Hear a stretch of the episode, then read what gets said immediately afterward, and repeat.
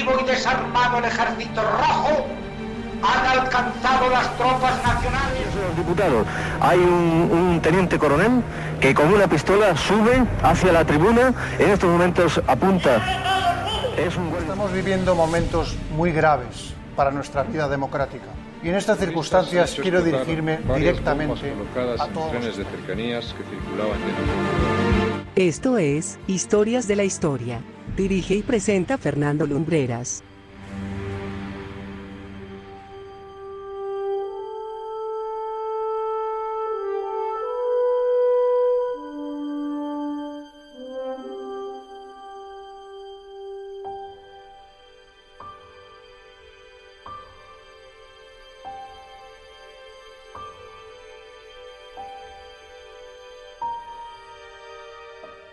Muy buenas noches amigos y bienvenidos una semana más a Historias de la Historia. Hace unos días nos escribía una oyente del programa pidiéndonos que contásemos la biografía de un personaje en particular, porque curiosidades que tiene la vida, tenía cierto parentesco con esta persona.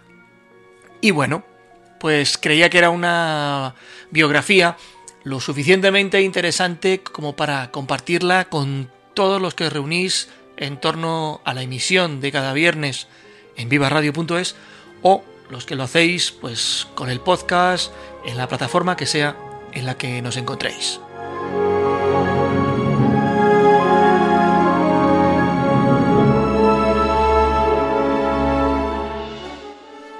Y hoy vamos a darle gusto a nuestra querida oyente confiando que lo que hemos preparado le guste mucho. Va para ti, Elena. Aquí tienes la historia de uno de los más importantes científicos de todos los tiempos. La historia de Johannes Kepler.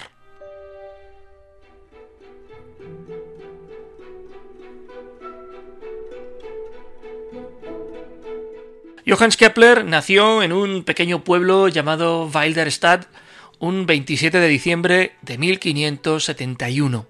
Para aquellos que queráis buscarlo en un mapa, deciros que este pueblo queda en torno a unos 28-30 kilómetros al oeste de Stuttgart, en una región de Alemania llamada Baden-Württemberg, hacia el sur sureste del país. El propio abuelo de nuestro protagonista de hoy fue nada más y nada menos que alcalde de la ciudad natal de Johannes, eso sí, antes de que Kepler naciera.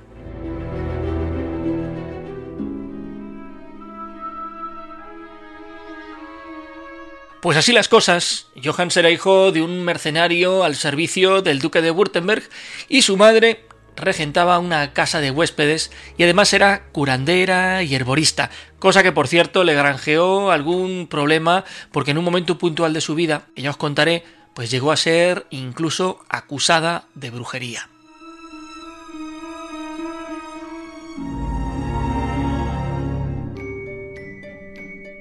El padre de familia, pues dada su condición de hombre de armas, pasaba largas temporadas fuera de casa, y de hecho ni siquiera estuvo presente cuando nació Johannes, que además resultó ser un bebé prematuro.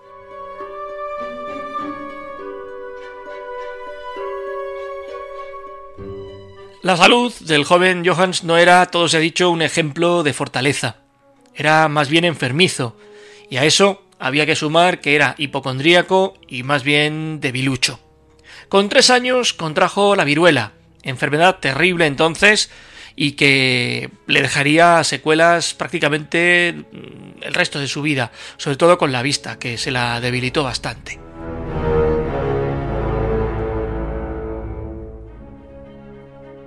Con todo y con eso, el joven Johannes era un muchacho abierto, extrovertido y le encantaba hacer compañía a los huéspedes que llegaban a la casa que dirigía su madre. Les contaba historias, curiosidades relacionadas con el mundo de las matemáticas, porque sí, podría ser un joven algo enclenque, pero tenía la cabeza muy bien amueblada y le gustaban mucho todas esas cosillas que rodean el mundo de las matemáticas. Eso sí, los huéspedes entretenidísimos.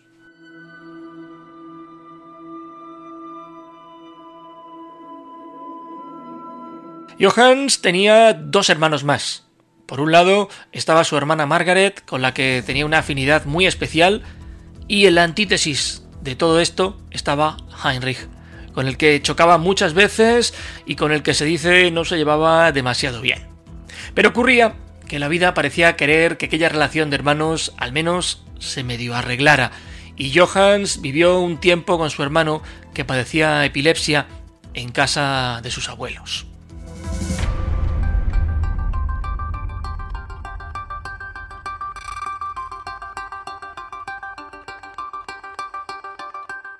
La familia habría de trasladarse con el tiempo a la ciudad de Leonberg, en el mismo Lander y algo más cerca de Stuttgart. Allí, Johannes cursó estudios en la escuela latina, pero también le despertaron el amor por la astronomía. Os podéis imaginar que en un muchacho de seis años, siete, esas historias de las estrellas pues resultaban enormemente cautivadoras, sobre todo porque su madre le llevó a ver el paso de un cometa a lo alto de un cerro y le fascinó poder verlo con sus propios ojos. Pero es que su padre le llevó a ver el eclipse de luna del 31 de enero de 1580.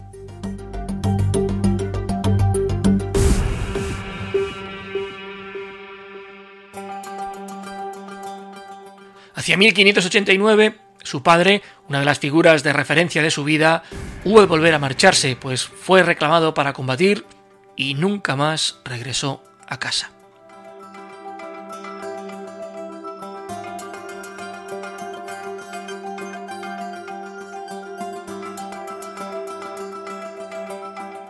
Entre los 9 y los 11 años, Johannes hubo de ayudar a su familia y trabajó como jornalero en el campo. Ello pues hizo que terminara sus estudios con retraso, pero ahí le vemos, en el año 1583, graduado y listo para entrar en el seminario de Adalberg, donde estudiaría cerca de dos años para pasar a continuación al de Maulbronn. Sí, nuestro científico era un hombre de fe, y ya sabéis que muchas veces han existido encontronazos entre ciencia y religión con inesperados resultados.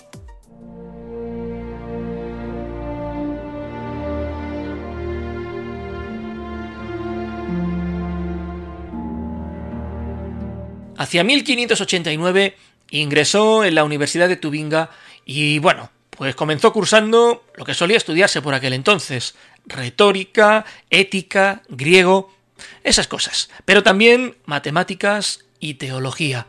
Y consiguió su maestría allá por 1591, pero no dejó de estudiar. Profundizó en el tema de la astronomía con un maestro que llegó con el tiempo a convertirse en un buen amigo, Michael Meslin.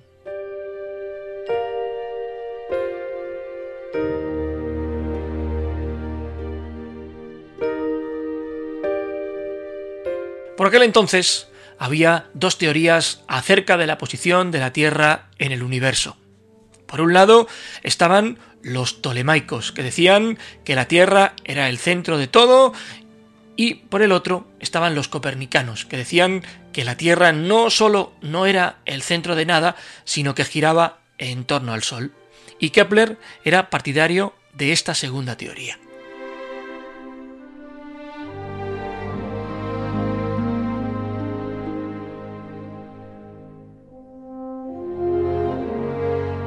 Pero más allá de estudios astronómicos y de incontables horas en laboratorios, Kepler quería ser pastor protestante y dio la casualidad que la escuela protestante de Graz, en el Imperio Austrohúngaro, pues buscaba un profesor de matemáticas y allá que se fue.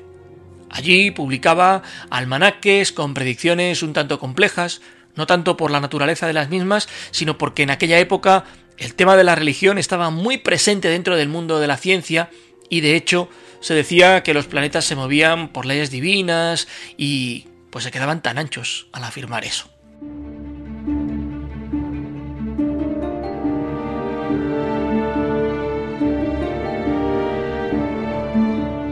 El 27 de abril de 1597, Johannes Kepler se casa con Barbara Müller y hay quien dice, y no seré yo quien lo niegue o lo confirme, que por conveniencia. Lo que sí se sabe a ciencia cierta es que en el año 1600 el archiduque Fernando firma un edicto por el que ordena a los protestantes que salgan de Austria. Y Kepler pues fue a parar a Praga.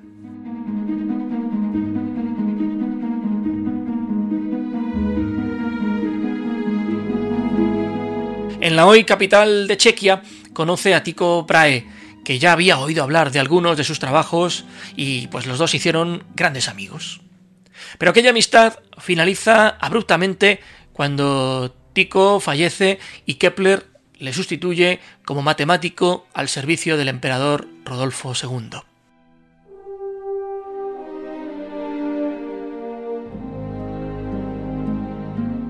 En 1612 muere su esposa Bárbara y dos de sus hijos. Solo sobrevivieron a la adversidad dos de ellos, Susanne y Ludwig. Con el tiempo, Kepler volvió a casarse y lo hizo con Susan Reutinger en pleno Tirol austriaco, en Linz. Con Susan tuvo nada más y nada menos que siete hijos, de los que tres fallecieron a temprana edad.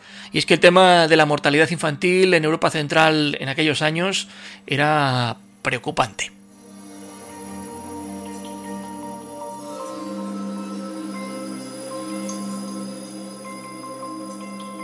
Kepler comenzó a dar clases en la Universidad de Linz, que curiosamente hoy lleva su nombre.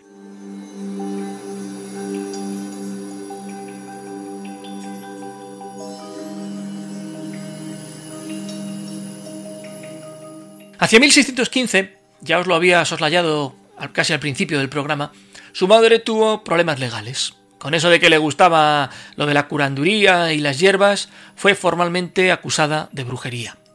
Así que ahí tenemos al bueno de Johans escribiendo pliegos y pliegos de alegatos y de argumentos para evitar lo que solían hacerles a las brujas en Europa. Lo menos malo, torturarlas. Imaginaos.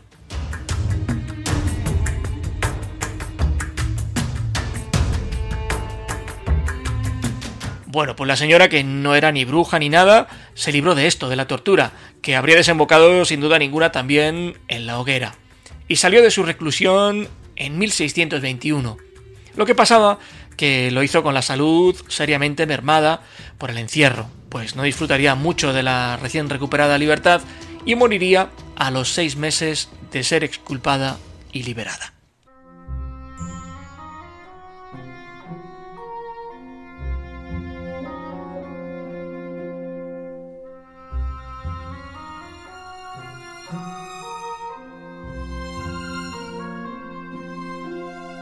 Pero Kepler sabía lo que era echarse enemigos y se granjeó uno de gran envergadura, la Santa Sede.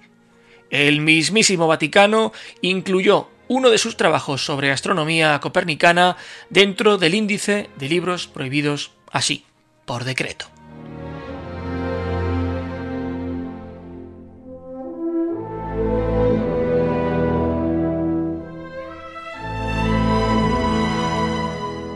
En 1628 estuvo viviendo en la región de Silesia y finalmente recaló en Ratisbona, en Baviera. Allí moriría con 58 años el 15 de noviembre de 1630.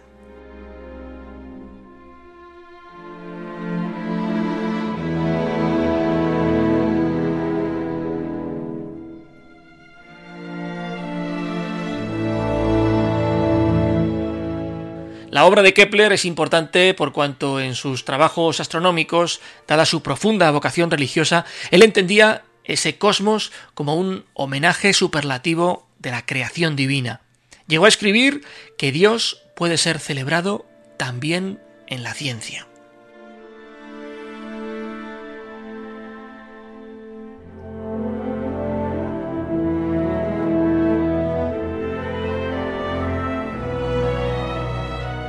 En base a sus observaciones y a sus numerosos experimentos, Johannes enumeró tres leyes que han pasado a la posteridad como las más importantes de la historia de la astronomía. La primera dice que los cuerpos celestes no se movían en circunferencias alrededor del Sol, sino describiendo elipses. La segunda decía que las áreas barridas por los radios de los cuerpos celestes son proporcionales al tiempo usado por aquellos en recorrer el perímetro de esas áreas.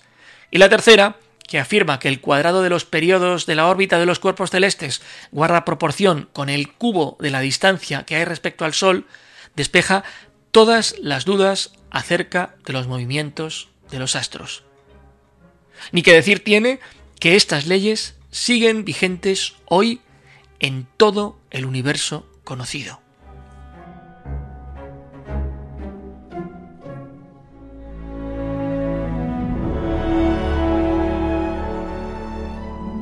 El 17 de octubre del año 1604 ocurrió algo insólito en los anales de la historia espacial. Ese día, Kepler y un grupo de científicos repartidos por toda Europa pudieron observar a simple vista una supernova ocurrida dentro de la Vía Láctea.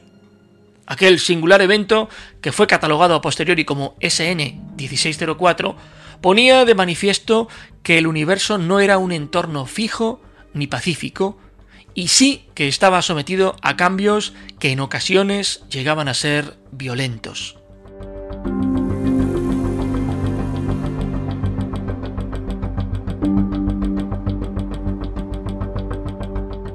Por supuesto, siglos después de la muerte de Kepler, dada la riqueza documental que hubo sobre este fenómeno, se estudió el rastro de la supernova.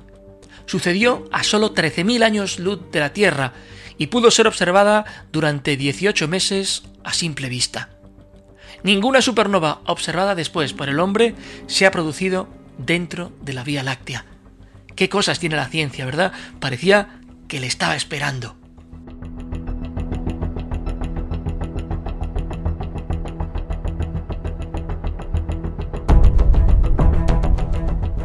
Kepler también inventó un telescopio en el año 1611 y dos años antes ya había relacionado las mareas con el campo gravitatorio de la Luna. Aunque Galileo Galilei llegó incluso a burlarse de esta teoría de Kepler, la ciencia demostraría que el astrónomo alemán estaba en lo cierto.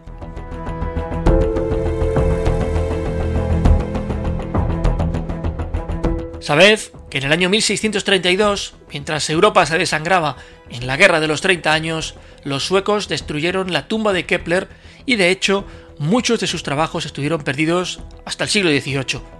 En 1773, Catalina II de Rusia consiguió recuperarlos y actualmente pueden verse en el Observatorio Pulkovo, a las afueras de la ciudad de San Petersburgo.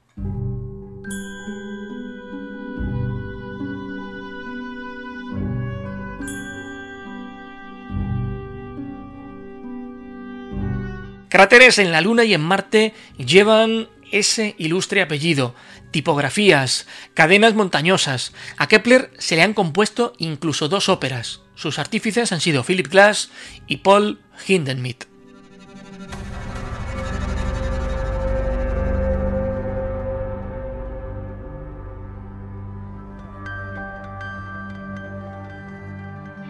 Y bueno, pues esta es la historia que os hemos querido traer de Johannes Kepler, uno de los grandes científicos que ha tenido nuestro pequeño planeta azul. Esperamos que la hayáis encontrado interesante y que a ti, querida Elena, te haya gustado. Ya sabéis que en el portal del programa en vivaradio.es tenéis todos los podcasts que hemos emitido y que completamos todo ese contenido con vídeos y material extra. Nosotros regresaremos la próxima semana con una nueva historia, una nueva crónica o una nueva aventura. Mil gracias por acompañarnos y desde Madrid, a donde sea que os encontréis, muy buenas noches y buena suerte.